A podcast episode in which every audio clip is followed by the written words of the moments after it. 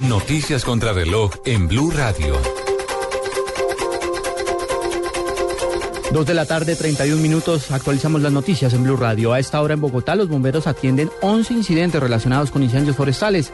Algunas de estas emergencias están localizadas en la Arborizadora Alta en Ciudad Bolívar, La Conejera en Suba, en la localidad del Tunal y en Usme, asimismo en la avenida Suba con calle 95.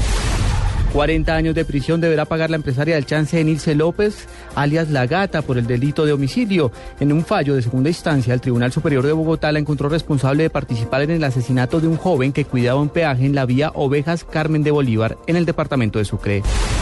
En Cali, el Banco de Sangre de la Cruz Roja permanece en alerta por falta del líquido. De las 130 unidades de sangre que se necesitan diariamente en la capital vallecaucana, el Hemocentro tiene por estos días solo 10 unidades.